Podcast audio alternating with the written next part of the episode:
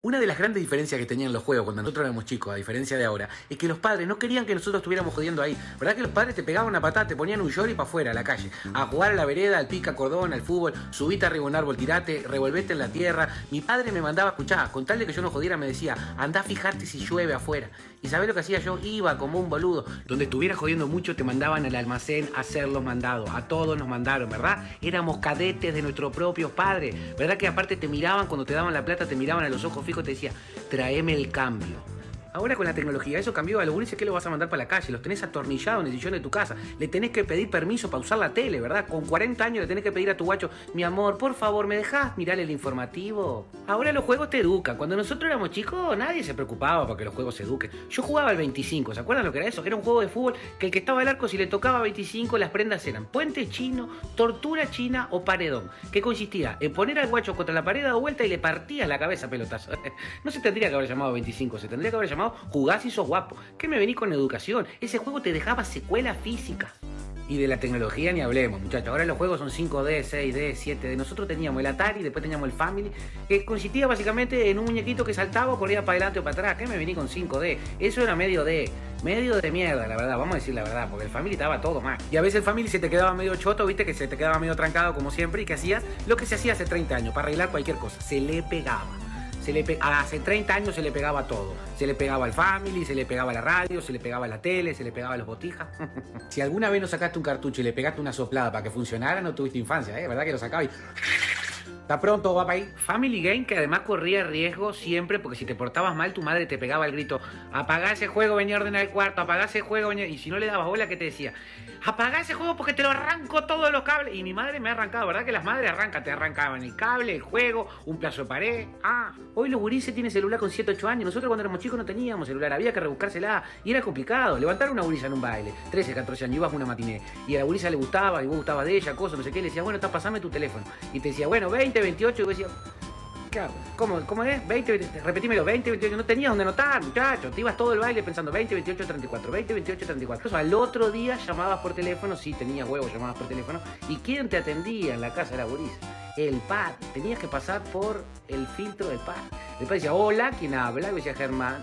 ¿Está Florencia? ¿De parte de quién? Ay, muchacho. Era un terrorista.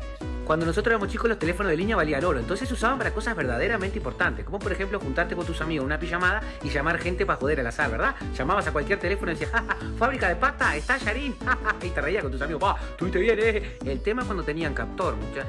Pasaban 10 segundos de que habías cortado el teléfono y te llamaba un viejo, una vieja y te reputeaba. Otro uso responsable que le dábamos al teléfono de línea era cuando vos estabas en la escuela y venía la directora a avisar que alguien había llamado amenazando que había una bomba. Era algo feo, pero cuando era chico era festejar. ¿eh? Eh, vamos, no tengo escuela, bien nomás. Éramos pichones de Donald Trump. Hace muchos años se leía mucho libro también. Los guachos leíamos mucho libro. Todos los gurises leíamos Roy Berocay. La guita que hizo ese Roy, muchacho, Roy, la hiciste toda. Pateando Luna, el abuelo más loco del mundo. Y después le dio de punta a Ruperto, que sacó 40 libros Ruperto. Las aventuras del sapo Ruperto, Ruperto de terror, Ruperto detective, Ruperto con coronavirus. Para, Roy. El papel tenía una importancia muy grande. Una de las cosas más lindas de la escuela, escuchá, era el cuaderno de la mitad. ¿Te acordás del cuaderno de la mitad? Que era lo más porno que teníamos, para saber si alguien gustaba de vos, vos gustaba de él o lo que sea. Viste, el cuaderno de la mitad que cada uno se lo llevaba a su casa y lo llenaba. Y la pregunta era, ¿un te quiero para comida favorita, tangerinas al sol? Y hablando de papel, lo más gracioso que algunos gurises tenían era diario íntimo. Cosa más al pedo, pero uno creía que ah, estaba zarpado el diario íntimo. Diario íntimo, además, que le ponía a veces candado con llave. Muchacho, ¿a quién carajo le va a importar el diario íntimo de un guacho de 7 años? Ah, pero no querías que lo vean tus padres. Y ponías cosas increíbles. Aparte, viste que le hablabas al diario íntimo como si fuera un ser humano, viste, que arrancabas y decía, querido diario, como si fuera alguien. Yo me imagino al diario mirando, ¿qué me importa que Cecilia no te prestó la goma? No me joda, gurisa. Los gurises medio feitos como yo esperaban esos juegos que vos sabías que podía pintar algo que nunca en la vida podía pintar si no fuera por ese juego. El verdad consecuencia, muchachos. ¿Te acordás de verdad consecuencia? Que claro, que era la única forma que cuando alguien decía consecuencia, vos tenías chance de darle un beso a esa que nunca en la vida te hubiera dado. Incluso cuando decían consecuencia, le tenías que dar un beso a Germán, la gurisa miraba con una cara de, ay, me tengo que chupoñar a te raja, madre mía, me toca desinfectar la boca después. Había juegos que no lo valorábamos cuando éramos chicos. O estaba ese juego que venían y te ponían la mano arriba de la cabeza y te contaban las novias, ¿verdad? Que te decían 1, 2, 3, 4, 5, 6, 7. Hasta que vos no te pusieras la mano en la boca no te dejaban de contar novias. Y nosotros nos parecía algo malo. Me decían, ay, no me cuentes tantas novias y te ponías la mano. Ay, hermano, hacémelo ahora, muchachos. Contame las novias que quiera, bajame por Rufini una novia, igual me sirve. Ahora todo es mucho más fácil. Ahora los gurises buscan minas por Instagram. Cuando nosotros éramos chicos, ¿te acordás lo que era el buscaminas? Era un juego que era un panel con cuadraditos, los ibas dando vuelta y te salían números y cada tanto te salía la bomba. ¡Ay, qué locura!